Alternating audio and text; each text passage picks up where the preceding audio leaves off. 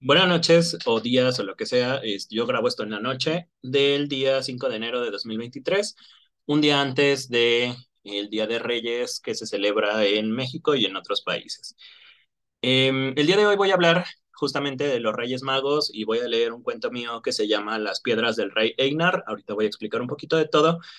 Pero bueno, vamos a empezar primero con los Reyes Magos, de qué se trata, por qué llegamos a esta celebración y, de, y cuál es la tradición que yo recuerdo al menos en Puebla. Ahora vivo en Aguascalientes, bueno, es, es, bastante diferente, pero voy a hablar de mis recuerdos de infancia, que fueron los que más cerca tuve en ese momento, ¿no? Primero vamos a hablar de los Reyes Magos. Eh, tradicionalmente se asocia esta figura con el número 3 y con la palabra Reyes y con la palabra Magos, ¿no? Pero resulta que en la Biblia, en el Evangelio de Mateo, en el capítulo 2, de versículos del 1 al 12, eh, jamás se dice que sean eh, reyes ni que sean tres, solo se habla de los sabios de Oriente. De manera general, hay eh, varias cuestiones que, que, tienen que ver con traducciones y con la Edad Media, que vamos a ir hablando un poquito más adelante. Pero bueno, la primera y creo que la más importante es esta. Ahorita pensamos a los reyes magos o a los magos de Oriente como tres y como reyes y como magos pero eh, es probable que, estas figuras, como muchos otros de los cuentos y de las tradiciones que llegan desde la Edad Media o antes de la Edad Media, eh, se hayan refinado, se hayan ido agregando cosas a lo largo de la historia. Y como mucho en la Edad Media es simbólico el, la presentación que se tiene del personaje o del símbolo o de la figura histórica, ¿no? Una de las teorías que he encontrado o que encontré para, para poder grabar este video es que, ok, se representa como tres porque cada uno de los magos va a representar una de las edades y todas obviamente van a adorar a Jesús, ¿no? Tenemos a Melchor que aparece como el más joven, a Gaspar como el que tiene alrededor de 40, 50 años y a Baltasar ya como un anciano. Además, recordemos que al menos en México se ha representado tradicionalmente a los Reyes Magos como una persona blanca, una persona morena y una persona africana. Entonces, sí van a tener diferentes tonos de piel, van a tener diferentes edades y además cada uno va a llevar diferentes regalos, que son la mirra, el incienso y el oro. Entonces, estos tres eh, personajes vamos a ver que no representan o que no están solo como, mm, como las figuras ahí, sino que cada una tiene un símbolo, cada uno va a tener un significado diferente y por eso es más fácil reducirlo a un número como el 3, que va a tener eh, pues muchos significados a lo largo de la Biblia. Tenemos eh, a Dios Padre, Dios Hijo, Dios Espíritu Santo, por ejemplo, ¿no? Y solo por decir un paralelismo que se me ocurre ahorita, fácil, ¿no? Vamos a leer el pedacito o lo, los versículos donde aparecen los magos de Oriente y vamos a ver qué es lo que dice al respecto. Y realmente es muy breve. Dice, Jesús nació en Belén, a un pueblo a un pueblo de la región de Judea, en el tiempo en el que Herodes era el rey del país. Rey, obviamente, no lo estamos entendiendo como, como lo entendemos después de la Edad Media. Llegaron por entonces a Jerusalén unos sabios de Oriente, aquí está la, referencia de los, de los magos, que se dedicaban al estudio de las estrellas y preguntaron, ¿dónde está el rey de los judíos que ha nacido? Porque vimos estrella en el Oriente y hemos venido a adorarle. El rey Herodes inquietó mucho al oír esto y lo mismo le sucedió a todos los habitantes de Jerusalén mandó llamar a todos los jefes de los sacerdotes y a los maestros de la ley y les preguntó dónde había nacido el Mesías. Ellos le respondieron, en Belén de Judea, porque así lo escribió el profeta. Y aquí está una cita que quité porque estaba muy largo. Eh, total que Herodes eh, le dice a, los sabios de Oriente que cuando regresen, cuando vayan a, a, ver a Jesús y regresen, pasen con él y le digan dónde está, pues para ir a adorarlo, pero pues sabemos que no. Después viene la matanza de niños, ¿no? Que es del Día de los Santos Inocentes. Con estas indicaciones del rey los sabios se fueron y la estrella que había visto salir iba delante de ellos hasta que por fin se detuvo sobre el lugar donde se hallaba el niño. Al ver la estrella los sabios se llenaron de alegría. Luego entraron en la casa y vieron al niño con María, su madre, y arrodillándose lo adoraron. Abrieron sus cofres y le ofrecieron oro, incienso y mirra. Después, advertidos en sueños de que no volvieran a donde estaba Herodes, regresaron a su tierra por otro camino. Entonces, esto es lo único que se menciona de los magos de Oriente o de los sabios de Oriente, y aquí hay una cosa, también la palabra magos está como muy discutida. Eh, en algunas versiones encontramos sabio, en algunas otras versiones encontramos mago. No es una cuestión esotérica o no tiene que ver con el ocultismo o con esto. Eh, un sabio en la antigüedad o, un, o, una persona que se le decía mago en la antigüedad era una persona que conocía eh, las estrellas, que conocía eh, de astronomía, de cuestiones climáticas, que tenía, que era leído. Recordemos que para esta época estamos hablando de antes de la Edad Media, cuando pues es muy, muy, muy poca la gente que tiene acceso a lecturas o a educación. Y esto ya lo, lo vemos después en la Edad Media, cuando se instaura la universidad, que es la que empieza a popularizar o que empieza a acercar la lectura y la escritura al, al pueblo llano. Pero antes de esto, pues no, la gente no leía ni escribía. Si ahorita la gente no lee ni escribe, pues bueno, hace dos mil años, pues menos, ¿no? Eh, eh, ¿Qué otra cosa? Los nombres de los magos, si se fijan aquí, no aparecen. Esto lo vamos a encontrar en el mosaico de San Apolinar el Nuevo, que eh, aparecen los nombres de los magos. De hecho, es el que está de fondo en las diapositivas. Creo que no se alcanza a ver bien, pero bueno, ahí está. Aparece como Baltasar, Melchor y Gaspar. Pero en, la, eh, en el mosaico aparecen como tres hombres blancos. No sé si se alcanza a ver un poquito entre las transparencias. Para los que están escuchando esto, bueno, tengo una, una imagen de fondo donde aparecen los tres pero los tres aparecen como hombres blancos. Em, se cree que esto de los colores de piel se fue asignando poco a poco eh, una especie de inclusión, eh, como lo entendemos hoy en día, pero eh, pues en el pasado, ¿no? Como para representar que todas las razas del mundo conocido, que eran los europeos, los africanos y los asiáticos, se acercaban a adorar a Jesús. Entonces es muy probable que tenga esta representación, obviamente los africanos con, con este eh, Baltasar, los eh, europeos con Melchor y muy probablemente Gaspar representaba a los asiáticos. Asiáticos no me refiero a, eh, a las personas de China, Japón, la India, sino al Oriente Próximo, Oriente Medio, que serían hoy en día los árabes. Entonces, sería como todas las naciones del mundo, todos los, los pueblos que están cerca de, de, Judea van a adorar al mismo rey o al mismo Dios. Esto es una idea o una, eh, una cosa que podría asociarse simbólicamente. Recuerden que durante la Edad Media, que es cuando más se fortalecen los símbolos del catolicismo, es muy probable que se le haya asignado estos colores. Si lo representa o no lo representa, bueno, no lo sabemos, esto se ha ido perdiendo un poco con el tiempo. Y además mucha gente ni siquiera sabe pues esto de, que no eran ni, reyes ni eran tres, ¿no? Entonces solo se dice sabios de Oriente, aquí está la cita textual de la Biblia, em, y nunca se menciona un número. Les digo, esto muy probablemente haya sido eh, una adición posterior. Segunda cosa, bueno, tercera cosa importante, el Día de Reyes al principio no existía como, como tal. Es hasta 1866, después del advenimiento del romanticismo, cuando se rescatan muchas ideas, muchas tradiciones. Y es curioso porque durante el romanticismo es eh, cuando se empieza a revalorar el papel de la infancia. Es algo que no pasaba antes.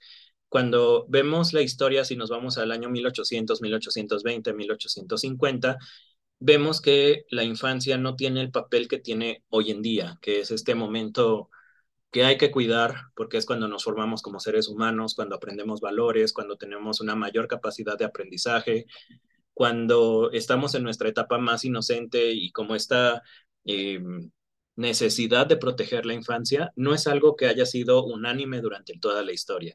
Les decía, si nos vamos a 1820, 1810, podemos pensar en Inglaterra, cuando se están empezando a abrir las minas de carbón, pues sabemos que muchos niños iban a las minas, trabajaban ahí y morían en, la mina, porque pues es un trabajo extenuante, ¿no?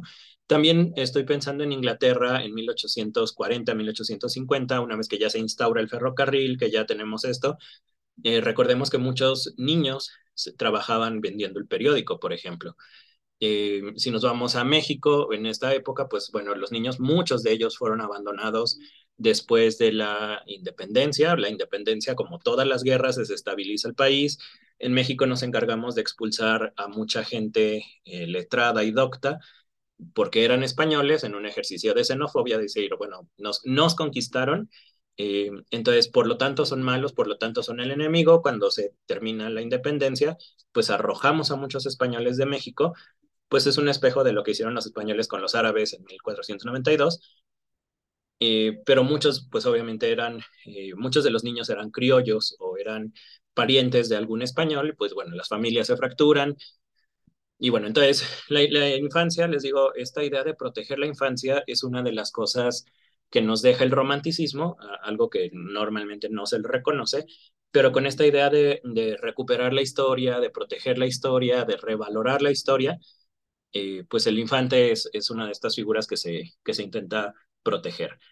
Hacia 1876 el, el romanticismo ya casi se acababa en, en, Europa, todavía estaba por ahí agonizando, pero eh, en esta época, con esta revaloración de los símbolos también, se toma a los reyes magos o a los sabios de Oriente y se, se establece como, bueno, aquí ya son, ya son los tres sabios de Oriente, ya se empieza a hacer esta tradición como de regalarle cosas a los niños para el día 6 de enero. Les digo, ahí en 1866 es la primera cabalgata de los Reyes Magos o es la primera vez que se celebra el Día de Reyes a nivel mundial. Aunque es una tradición española, bueno, todavía eh, México para 1866 todavía tenía muchas influencias de España, aunque lo hayan querido negar. Eh, y una de las cosas que se importan directamente es el, la celebración del Día de Reyes. Ahora, eh, ahora que vivo en Aguascalientes es como muy curioso, porque Aguascalientes es un estado que eh, celebra tanto Navidad como Día de Reyes, pero no se decide exactamente por cuál. Eh, yo recuerdo cuando venía con mi abuela, por ejemplo, en, bueno, mi, abuela murió hace unos años, pero recuerdo siempre que llegábamos y estaba el árbol el 25 de, de el 24, perdón, de diciembre, y estaba todo lleno de regalos. Y pues era para mis primos, para mí, para mis hermanos, pero siempre era esto, era el día 24, 25 de diciembre, Navidad, el día en el que se, se celebraba o en el día en el que se, se festejaba el, el, este regalo para los niños, un día de, de, celebrar más que... Eh, bueno, sí, es obviamente el nacimiento de Dios, de Jesús, pero creo que también es un día que se ha, uh, que se ha instaurado para celebrar la infancia, de alguna manera. Eh, llegamos aquí a, Aguascalientes, veníamos en Navidad para ver cómo estaba la familia y demás, regresábamos a Puebla, y cuando regresábamos a Puebla, en Puebla el Día de Reyes es una celebración gigantesca, colosal, o sea, bueno, ahorita voy a hablar un poquito más de eso. Entonces, llegamos allá el 6 de enero y recibíamos otra vez regalos, ¿no? Entonces, pues bueno, eso creo que se me quedó y ahora mi hija tiene, heredó eso de alguna manera y pues bueno. Eh, voy a hablar un poquito de cómo recuerdo el Día de Reyes en, en mi vida personal, obviamente. Eh, son solo recuerdos, hace muchos años que no voy a Puebla, siempre he tenido ganas de regresar a ver cómo está eh, la ciudad, pero recuerdo mucho tres cosas importantes. La primera, que, que es así como lo, lo básico, si no los reyes no te traen tu regalo, pues se ponía la cartita en el árbol, pero bueno, en algunas partes se acostumbra que la carta se mete adentro del zapato, porque si no está en el zapato, pues los reyes no pueden encontrar el camino. De alguna manera era como, como prestarles tu calzado para que siguieran tu camino y, y bueno, para que pudieran seguir repartiendo juguetes, ¿no? Segunda cosa, esto lo hacíamos mucho cuando yo estaba en la primaria y creo que en el kinder, la verdad no me acuerdo bien, pero era amarrarle una cartita, la cartita, eh, obviamente tus papás leían la carta, la ponían en el globo, mandaban el globo a que se llevara la cartita y bueno, se decía que los Reyes Magos en el aire agarraban la carta y pues ya sabían que llevarte, ¿no? Eh, por último, la última tradición que recuerdo muchísimo de Puebla, pues es la Rosca de Reyes, algo que creo que se celebra a nivel nacional, pero en Puebla es una celebración gigantesca, de verdad. Creo que el Día de Reyes es mucho más importante en cuestión al menos de regalo y más como fiesta de celebración de infancia. En Puebla sí es mucho más grande el Día de Reyes que, por ejemplo, Navidad. Navidad, hasta donde recuerdo, era una fecha eh, pues casi de adoración. Recuerdo que mis papás nos llevaban a misa para, para el 24, 25 de, de noviembre, de diciembre, perdón. Había misa, era un día como más solemne, sí estaba la cena, era agradecer, era eh, pues pasarlo en familia, pero la cuestión del regalo, hasta donde recuerdo, no era tan grande, era pues bueno, era opcional de incluso, ¿no? Los años que, por ejemplo, no podíamos venir a Aguascalientes, eh, pues no se nos regalaba nada, era cenamos el pavo o cenamos pues lo que sea que hayamos cenado en ese momento y ya, o sea, te vas a dormir y el día 25 es un día de celebración, pero de Jesús. O sea, no estamos celebrando a los niños en todos los niveles, sino solo al Hijo de Dios. Em, y el Día de Reyes sí ya era una, una fiesta de, bueno, sí, le llevaron regalos a Jesús, pero pues también te tocaron a ti porque también eres niño, ¿no? Eso es como lo recuerdo. Entonces, esto espero que haya sido una cápsula interesante al menos sobre el Día de Reyes. Hay muchas cosas que me salté, hay muchas otras cosas en las que no quise profundizar eh, por tiempo, más que por otra cosa. Quiero mantener esto lo más breve posible. Vamos a ver el cuento número cuatro que se llama Las piedras del rey Einar. Este cuento lo reconstruí, de hecho, para, para este podcast. Eh, no es la versión que van a encontrar en el libro. Les pongo aquí la portada del libro para los que están en el podcast. Bueno, es la portada de donde está un dragón viendo una, una ciudad. Em, entonces, bueno, voy a leer este cuento que es el número 4, es uno de los primeros que escribí y les digo, es la versión reconstruida porque em, no me gustaba.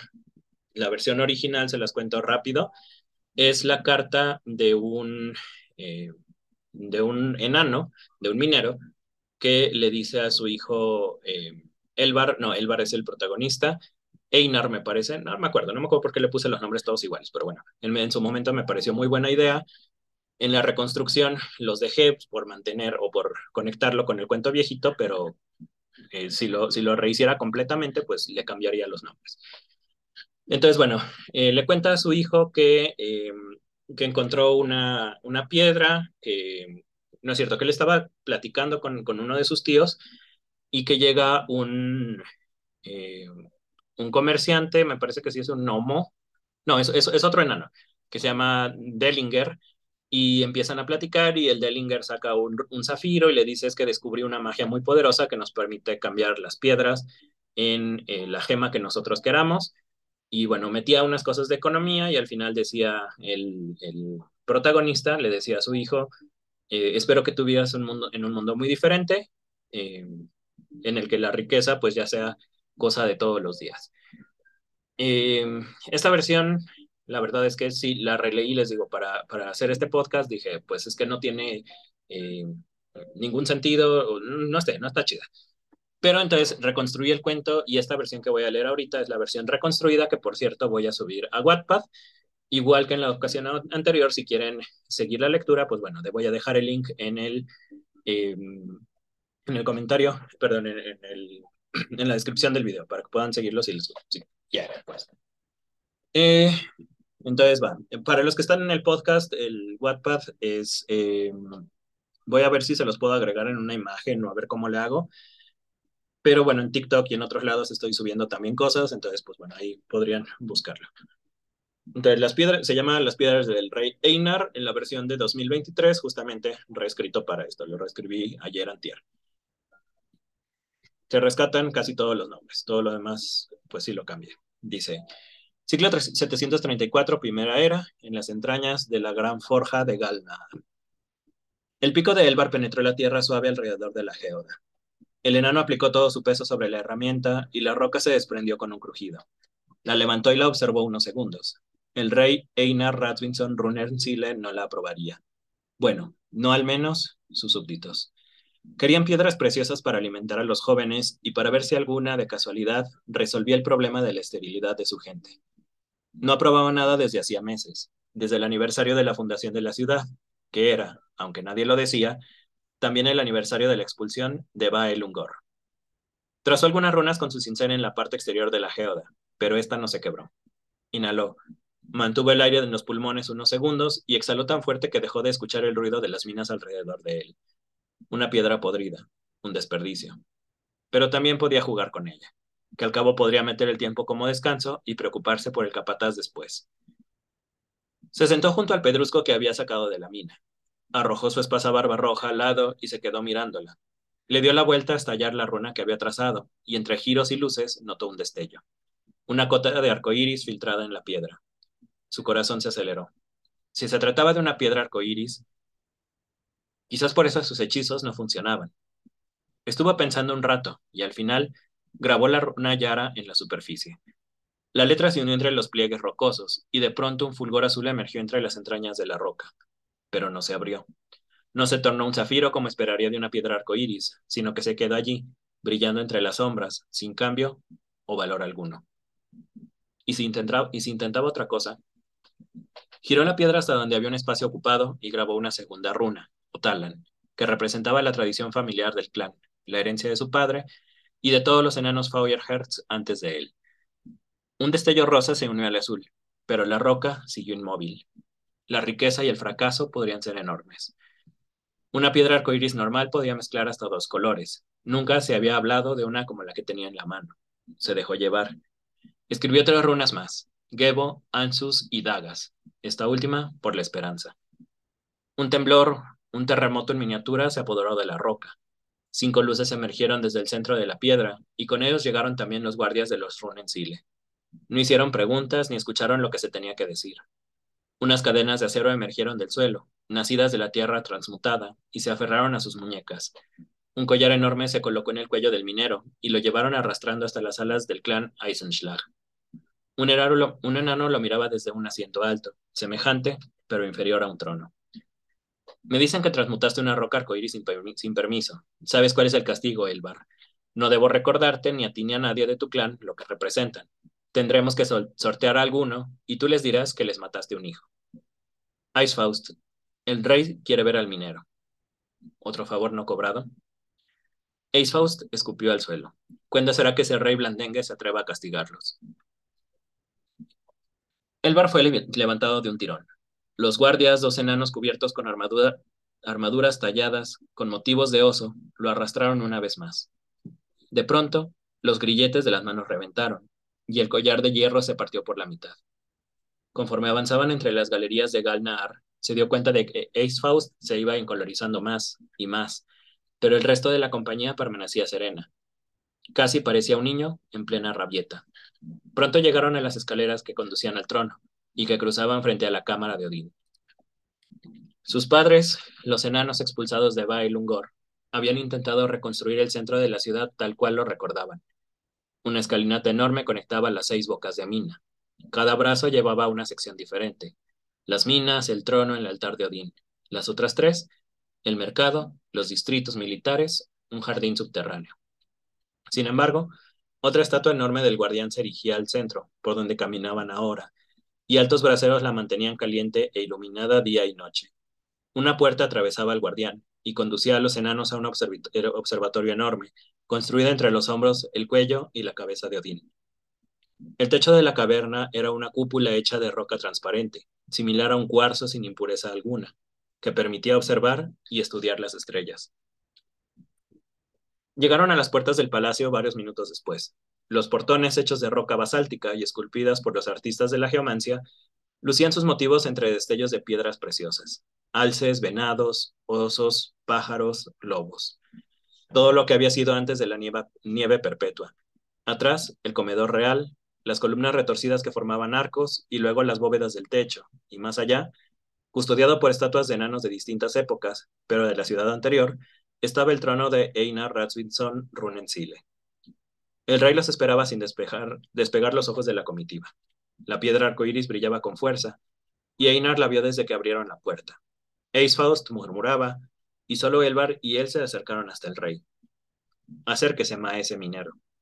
Eisfaust, tú también, y escuchen para que puedan repetirlo por todo Galnaar. Esa piedra que encontraste no es casualidad. Era la señal que estábamos esperando para repartir la riqueza de las estrellas. Hoy ha caído sobre nosotros la gracia de Odín. Hoy confirmamos que podemos transformar la tierra y que cada roca se puede doblegar, crecer y volverse una joya preciosa. Mercaderes y mineros no lucharán más por poseer riqueza, pues este don que vuelve a nosotros gracias a Odín podrá fin a todas las batallas que tengamos. Nuestras alas y tronos crecerán rubíes, topacios, amatistas, zafiros, ópalos, diamantes. Dejemos pues de luchar entre nosotros y alcemos del polvo de nuestra memoria las columnas de una ciudad eterna, un trono digno de nuestra raza, una forja que perpetúe nuestro legado. Elbar salió de ahí sabiendo que la historia de Galnaar estaba por cambiar.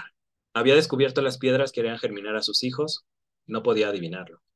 Quizás había curado la esterilidad de los suyos, tal vez no. Regresó a su casa. La ciudad se había enterado del regreso de las piedras arcoíris y comenzaron a sonar cuernos y a repartirse la cerveza de casa en casa. Las cuevas se volvían un hervidero, se volverían un hervidero de actividad. El mundo se sacudía con la transformación, con el regreso de los enanos. Antes de unirse a la fiesta, tomó un cincel y empezó a escribir. Sabe, hijo mío, que vine a las montañas desterrado de la gloria antigua, como mi padre, Eikrir Freuerherz. Dentro de, dentro de poco nacerás tú, Egil, el primero de mi sangre, bajo un cielo diferente. Los cristales lista alumbrarán y guiarán tus empeños. Que tu camino sea próspero. Eleva tu nombre y cuando la tierra te tome por esposo, Cultiva tu barba como yo te habré cultivado a ti. Te amo ya, solo de pensarte, sin haberte conocido. El Barfoyer-Hertz, jefe de mineros de Galnar. Bueno, explico un par de cosas de este cuento, les digo, más, más del universo que del cuento. El cuento creo que está muy claro. Em, los enanos de, Urim son enanos que son estériles, eh, no hay enanas. Em, esto lo decidí, bueno, por una parte quiero como, como continuar lo que hacía Tolkien. Tolkien, entre bromas, decía que las enanas eh, tenían barba y así, pero nunca se había visto una o era muy rara verlas. Lo toma como un chiste, pero a mí me pareció interesante explorar qué otras formas tendría una raza eh, completamente hecha de hombres o en todo caso hecha de mujeres. Para reproducirse, el canon tolkieniano toma a los enanos como hombres, como varones, pues yo quise explorar como todavía un poquito más allá. Una de las maneras que se me ocurrió al principio, al principio la pensaba ridícula, pero ahora me gusta mucho, de que los enanos se reprodujeran era, ok, no tienen em, una parte femenina que ayude con la reproducción, entonces tengo que buscar maneras de reproducción sexual, pero que no tenga el complemento sexual, ¿no? Entonces vamos a tener solo la mitad de la especie. Em, los enanos de Urim nacen originalmente como máquinas, ellos son androides que crean los minotauros, de los minotauros se extinguen antes de la primera era, em, y los minotauros habían creado enanos y enanas para que las máquinas pudieran reproducirse y bueno, tener más máquinas de gratis, básicamente. Hay una, una pelea muy grande entre minotauros y enanos, los minotauros ejecutan a todas las enanas, destruyen la mitad de la raza, eh, cuando siguen sus moldes, los enanos ya no pueden reconstruir porque no tienen la tecnología y no tienen los conocimientos científicos de los minotauros. Eh, entonces, pues bueno, los enanos ganan, pero no pueden reproducirse. Cuando Odín, que es uno de los, de los guardianes, no son dioses, el único dios es Cosmon, eh, Odín es uno de los guardianes, adopta a los enanos, dice, pues yo sí quiero que continúen haciendo las cosas que hacen, que sigan cavando, que sigan minando, que evolucionen como raza, les quita esta parte como mecánica y les deja solo la parte eh, carnal y hace el compromiso de que los enanos se van a reproducir solo a través de la tierra. Entonces, cuando un enano en Urim quiere tener un hijo, se corta la barba, algo que decía Tolkien, por ejemplo, que era una vergüenza para los enanos, en este caso lo hacen de manera voluntaria, se cortan la barba y la siembran mezclada con piedras y con otras cosas, y esta eh, mezcla es, bueno, la barba es la parte masculina, no, sería equivalente un poquito al semen, em, y la parte femenina es lo que puede aportar la tierra, que sigue cumpliendo eh, como, como esta función de, útero, de útero, de madre tierra, de, de, germinar vida dentro de ella. Entonces, los bebés enanos nacen como pequeñas geodas o como pequeñas rocas que se parten y adentro está un bebé masculino. siempre son hombres. Em, la paternidad entre los enanos es súper importante. De hecho, el enano no puede dejar la casa hasta que recupera toda su barba y esto toma alrededor de uno a cinco o seis años. Obviamente, pues sale a, comprar y sale a hacer otras cosas, pero eh, su compromiso es cuidar a su hijo hasta que su barba vuelve a crecer. Y los jóvenes enanos, pues no tienen barba hasta que alcanzan la pubertad o alcanzan la madurez, pero eh, este periodo de, no barba es el periodo de paternidad y los otros enanos respetan muchísimo a los papás enanos. Eh, pero esto lo van descubriendo poco a poco. Hay otro cuento, si mal recuerdo, del libro del golem, en el que se explora que los enanos pues están empezando a, a ser como criaderos de niños o como guarderías más bien, porque criaderos se oye como de, de animales, ¿no? Eh, como guarderías y este, en estas guarderías pues tienen un montón de, de piedritas de colores, que es como la que tiene el enano de la imagen, que eh, permiten a los niños germinar. Entonces, los enanos de Urim están basados 100% en los pueblos nórdicos, son prácticamente copias de los vikingos, Sé un poquito de alemán, entonces los nombres son principalmente, principalmente mezclados con el alemán. Em, algunas palabras como Zwerger o como eh, Dragur, que están tomadas 100% de los idiomas escandinavos, puede ser noruego, puede ser sueco, puede ser, em, pues no sé, cualquier otro, ¿no? Islandés, por ejemplo. Em, ¿Y qué más? Pues bueno, creo que eso es todo. Ahora, este cuento lo escogí porque es como de los primeros cuentos, número uno de los primeros cuentos que escribí hace em, siete años.